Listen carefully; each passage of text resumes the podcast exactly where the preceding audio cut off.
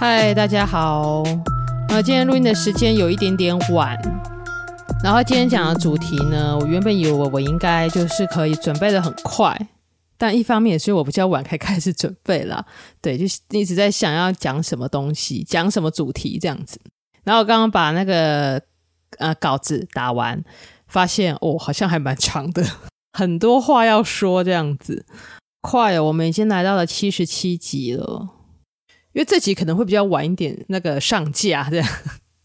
对，会比较晚一点播出。对，因为我觉得可能剪辑的时间，我不知道有没有办法在今天晚上把它剪完。呃，OK，那今天我们要聊的啊、虽然是跟医疗照护相关，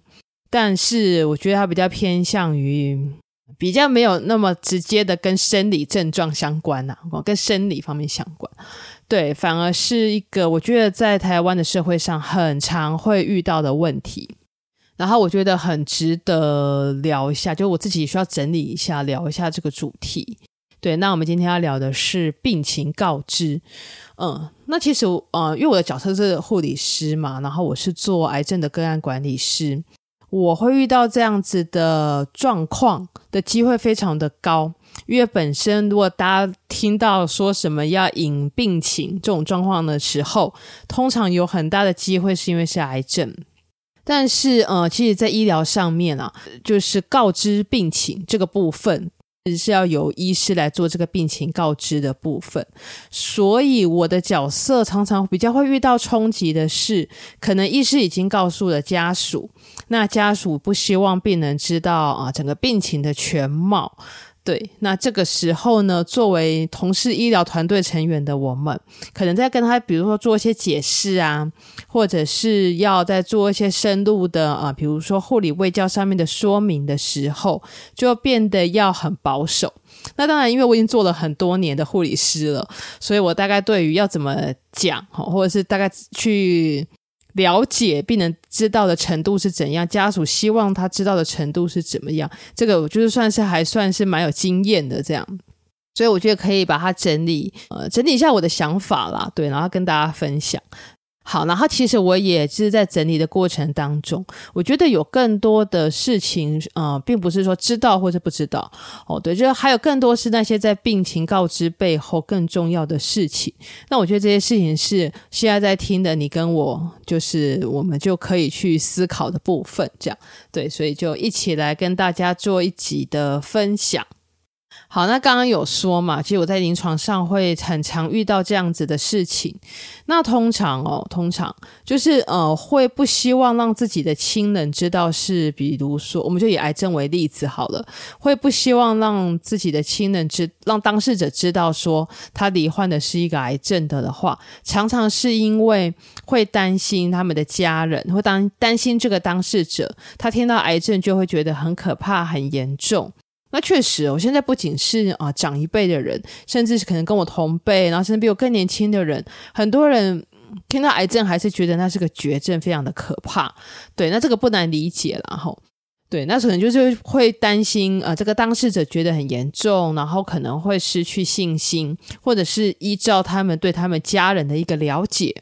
觉得这个时候不要让他知道病情的全貌，对他是一个最好的选择。可能会担心他是不是就就此放弃了自己啊，或者是失去所谓的求生意志哦，这些是比较常会看到的一个状况。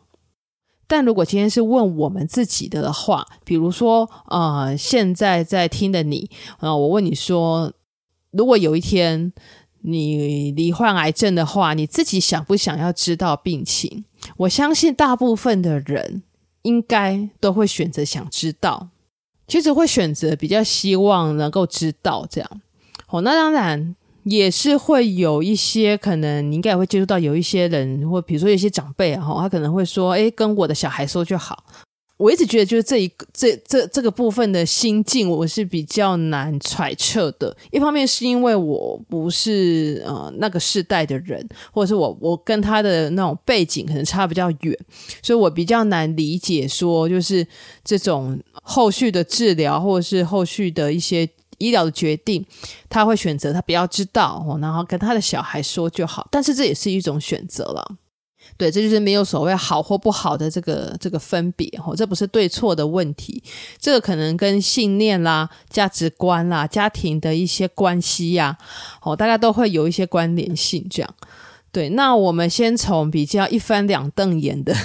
我们先从法令的部分来说好了。嗯、大家可能这几年常常会听到病人自主权利法哦，对，那其实自主呃病人自主权利法它的重点会比较放在说，在生病之前就为自己做决定这样子的层面上，这样就是会先确定说，如果是处于一些特定的临床条件。比如说罹患了重大的疾病，哦，那这个病情是一个不可逆的状况，或者死亡不可避免的状况，那么。对于一些人工营养，人工营养就是比如说放置鼻胃管啊，或者是用一些那个呃体外的营养输注啊这部分，或者是一些维生插管急救哦这些措施哦，比如说大家常听到的 CPR 啊这一方面这些措施的意愿，那当然他会写得很清楚，那这些呃书面的资料也随时都可以被撤回。那这个病人自主权利法在。呃，病情告知这一块上面还是有一些些规范的，比如说他有提到说，病人对于病情还有医疗选项，还有各选项的可能成效与风险预后有知情的权利。对，这个很好理解嘛，就是有知情的权利。那还有另外一条，他有讲说，在病人就诊的时候。那么医疗机构呢，或医师，他必须以其所判断的适当时机及方式，将病人的病情、治疗方针、处置用药，还有一些预后的情形，还有相对会有一些可能不良的反应，这些相关事项必须告知本人。对，那如果病人没有很明示的反对的时候呢，也要告知他的关系人，关系人就是。最主要是指家属的部分，这样子。好，那其实在这里面，他有提到了，呃，要依其判断适当时机及方式来做告知。我觉得这个判断适当时机及方式呢，其实就是在法律里面很近乎人情的地方，因为在现实状况中，确实有些人他是在当下，你看他的状况，就是他没有办法接受他实际上是一个生病的状况。所以其实还是要判断一个适当的时机与方式啊，吼，还是有这样子的但书。那其实在我来看，我会觉得说，呃，告知病情与不告知病情，就是说跟不说，这其实是一个比较表浅的问题。这种比较表浅的问题呢，通常也就比较好被解决。那我觉得更需要琢磨的，其实应该是要知道到什么样的程度。我们就以癌症来举例好了。所谓知道到什么样的程度是说呢？比如说哈，比如说统计起来的这个存活率是怎么样？比如说啊，同样是这个癌症，但是会有不同的细胞形态嘛？那不同细胞形态的预后是怎么样？呃，预后我们好像前面有几集有提到什么是预后，这边就不再多做说明。对，大家也可以去看一下，听一下前面几集我们讲的那个预后是什么。嗯，然后还比如说对啊、呃，这样子的细胞形态对治疗的效果反应，统计起来的数据是怎么样？就它可以牵涉出范围非常多、非常大的一些东西出来。那我想，我们就从三个角色来做出发来讨论好了。那一个就当事者嘛，就是自己哦。那另外一个就是，如果今天我是家属，是我的家人生病的的话。那另外一个就是可能跟听的人跟大家没有太大关系，对，就是医疗人员的角度这样，对。但我觉得医疗人员的角度，觉得还是值得提一下这样，好，所以一起来讲。好，那我们先说刚刚讲的比较简单的，就是说或不说，要不要告知病情？如果今天是自己的话，那大概就跟啊、这个当事人就自己哈，对于这样子的疾病的认知有关系嘛，吼。那比如说以癌症来说的的话。呃，反而是要自问一下说，如果有一天我得癌症，我想不想知道？对，那这个我想不想知道呢？这样子的讯息最好能够的话，你要传达这样的想法，让你身边亲近的人，或是你相信的人知道，或者是就是签署所谓的预立医疗决定，就是跟那个病人自主权利法的一些相关的文件。哦，就是先签署所谓的预立医疗决定，来帮自己后续的医疗能够做一个决定，这样子。好，那如果今天是家属的的话，其实啊，哈，其实如果说你的这个家人跟你算是蛮亲近的人的的话，或者你们曾经有过很长的呃亲近的关系，那么大概都会知道当事者的意愿啊。其实即使只是朋友，几乎也大概都会知道你对这件事情的看法是怎样嘛。如果聊天有聊到的话。嗯，比如说哈，比如说，虽然可能没有跟父母，比如说没有跟这父母，或者没有跟配偶很认真的讨论过这一类的话题，当然，我就建议还是要能够认真讨论过。但是大部分人，尤其是台湾人。我们会有点忌讳讨论这个问题。那虽然我们可能没有很认真的讨论过这个问题，但是在跟他们相处的这几年里，我相信，如果身为一个家属，而且是亲近的家属的话，你大概也会知道说，他们对于自己假设在一个生命末期的状态，他们的想法、他们的意愿是怎么样。比如说，有些人可能就不想要做很侵入性的措施。哦，可能会觉得这样子很痛苦，或者有些人他就是不太赞同，可能如果已经生命不可逆的状况下的话，还要做一些急救的措施，或者是有些人就很怕痛，他就不想要承担一些很不舒服、很痛苦的这样子的措施。哦，这都是可以从平常很多蛛丝马迹啦、聊天啦，大概就可以知道的。对，但是如果可以的话，我还是会很建议，就是要跟你亲近的人去讨论到这一块。好，那其实如果对医疗人员来说的的话啦，平常的训练跟比较需要琢磨的，大概就是所谓判断那个适当的时机跟方式嘛。对，那当然啊，如果说病人今天是很强烈的表达说他就是要知道他自己的病情的的话，那通常医师也会去告知本人病情了。哦，重要的还是知道自己跟知道家属的意愿是怎么样。这样，那关于这一点呢，我个人的见解是这样，就是要不要说病情这件事啊。我自己的见解是，就算今天当事人不知道，但是他的有亲近的关系人必须要知道，就在整个状态里面，起码要也要有跟他有关系的人，或者跟他亲近的人。在这个状态里面，他要知情，他要了解这样。然后我想要提一个题外话，我刚在整理这一段的时候，我马上就想到我在以前的笔记里面，我有个我有个笔记，哎，就是那种电子笔记啦，专门有个档案吧，专门在记录，就是我临时想到的一些 idea，我就印象很深。然后我刚把它找出来，就是如果在你没有那个白纸黑字的状态下的话，那么。配偶就等于你，就是配偶的权利，不管在各个部分，他都是第一顺位，在法律上他永远是第一顺位。我说的是法定的配偶，所以我就觉得哈，对于大家，大家就是比你想象的更需要慎选你的配偶，这很重要，因为当你有一天真的万一啦，哈，万一，呃，没有办法帮自己做决定，然后你也没有明文的留下什么白纸黑字的说明的话。那你的配偶就等于你，哦，所以一定要慎选配偶哦，这个其实非常的重要。好的，那刚有提到嘛，其实真正比较需要琢磨的，并不是呃告知或是不告知，其实最主要是要知道到什么样的程度哦，我觉得这更需要琢磨。那不得不说，因为我们的科学真的是越来越进步哦，那那种生物科学啊、医疗也是越来越进步。所以，其实对于这种癌症的治疗，或是癌症的存活率，也会有越来越多的统计的资料，跟一些比较更深入的了解。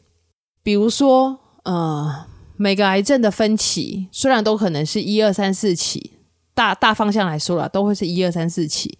但是呢，每个癌症分期它代表的意义又不一样。又再比如说，同一种的癌症。它可能会因为它的细胞的形态不一样，变异的形态不一样，或者是它基因的表现不一样，那可能会影响到所谓的预后和治疗的方式。所以，其实在这几年，你会发现在找资料啊，或者是我们在谈所谓的癌症治疗跟癌症预后的时候，我们其实不太会说什么癌第几期，然后就决定它的预后和存活期。那我一定得这样说，就是即使即使科学跟统计，它可以告诉我们说，啊、这个癌症或者这种分歧、这种细胞形态或者这种基因表现，它统计出来的存活期或者它统计出来的预后是怎么样？那当然，如果今天当事者他愿意知道，然后他也有能力去理解这么啊、这么深的层面的的话，我相信医疗人员也会尽其所能的告知。但是，但是就是就像是我很常跟病人说的。就是我们说的永远都是一个统计的数据，所谓统计的数据就是个大数据，就是很多人的资料统计出来的一个状况。但是对病人来说，对当事者来说，其实就是百分之百跟零，全有或全无的一个状态。就是他今天生了这个病，存活期会超过五年呢，就是会超过五年；不会超过五年，他就是不会超过五年。并不会说有百分之五十的人他超过了五年，那我就一定是落在那个百分之五十，或者我不是落在百分之五十。我的我的要讲的重点就是发生在当事者身上，对他来说就是百分之百或者是零这样，或者是说，比如说对这个药物哦有没有效果？嗯，可能其他同样状况的人，大部分的人都很有效果，那对这个人可能就是刚好没效果，哦，或者刚好就是很有效果。你说他是不是很二分法嘛？就统计来说不是，但对个人来说绝对是。嗯，所以如果说站在这个角度的话，还想不想知道这么多呢？我这这就是另外一个要思考的事情。对，那么理性一点说啦，就是通常个人对于疾病的预后，通常会取决于他对于治疗的反应。我这是理性一点来说，但其实我心里面常常会觉得，这种事情大部分还是运气。所以，就像我刚才说的，就是知道的越多，对你来说会不会是好事呢？或者是说，知道的越多，对你的家人来说会不会是好事呢？那以我自己来说，因为没办法，我是医疗人员，所以我会更容易知道，比如说癌症这个东西，它的疾病的这个全貌大概是怎么样。这样，我们通常也具备了相当的，就是取得资讯的能力嘛。然后我们也比较更好的去理解这个疾病的全貌是怎么样。如果今天我不是医疗背景的的人的话，那说真的，说真的，我宁可希望我可以不用知道到这么多。这样，就像是有时候我会看一些很很年轻，或者是可能跟我差不多年纪的病人，然后他会说，他如果治疗的还可以的的话，还可以承受这个治疗反应的话，那他就是想在一边工作这样。对，但是其实我就是知道他的可能他的细胞形态，或者是他的这个状态，就是不是很好的那一种，就是我可以想象得到他愈后不是很好的那一种。那我也知道这个疾病，他可能对于治疗的反应通常也不会到非常好。然后，所以我几乎其实我看到他的时候，我看到这个病人的状态的，嗯，应该说看到他的。病况的时候，看到他的病历的时候，我几乎就可以想象得到，说那他大概几个月后疾病就会变成怎么样，那可能会很不好控制这样。但这一切其实都只是可能而已。那也有可能他或许对于治疗的反应就是很好，我这也有可能。对，那如果在这种状况下的话，我就会宁可他不要知道他的癌症细胞的形态，就是在统计里非常不好的那一种。因为知道了对他来说可能并没有什么益处，这样，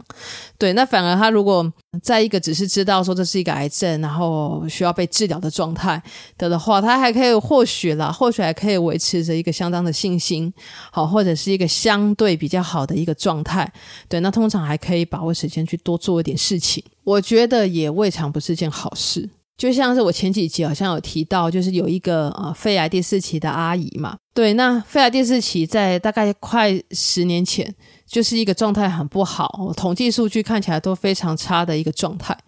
对，那他就吃标靶药物，他到后面的时候就吃标靶药物，然后他跟肺癌第四期和平共处了快要十年呢，现在也好好的，精神很好的打电话给我。好，那其实今天说了这么多，我觉得可以稍微来整理一下今天这集的重点。对，那第一件我觉得最重要的事情呢，就是我们每个人都要去想，如果今天我得了癌症，我希望被告知吗？那还有就是，我希望被告知到什么样的程度？我希望知道的越多越好吗？除了问自己这个问题之外，更重要的是要知道为什么。为什么我这么觉得？为什么我选择我不要知道，或者是为什么选择我要知道？然后还要知道的的很多很深入，因为你要知道自己为什么这么想，才能够帮助自己去厘清更多的，我觉得是真相，或是会比较清楚的知道自己接下来要做的是什么。那再第二个，就是要让你的这个决定去找机会，让你身边亲近的人知道，或者就是所以稍微深入的再了解一下《病人自主权利法》当中的预立医疗的决定。那最后呢，就是今天不管是当事人或者你是家属，那我个人的见解是，即使当事人不知道他自己的病情，那么在这个状态当中，也要有，就是他的亲近的关系人必须要知道，就是在这个状态里必须要有人知情。好，那今天讲的呢，就是我个人的见解啦，就是代表本台立场这样。等下如果大家有什么还想要知道的、想要了解的，那也可以用我附在下面的各个你看得到的平台，那可以留言给我，或者说我们可以一起来聊聊这些话题。然后最后希望就是这集不要太晚被大家听到。好，那今天我们就讲到这边喽。下一集哈 Sweet 真的发生了，我们空中再见，大家拜拜。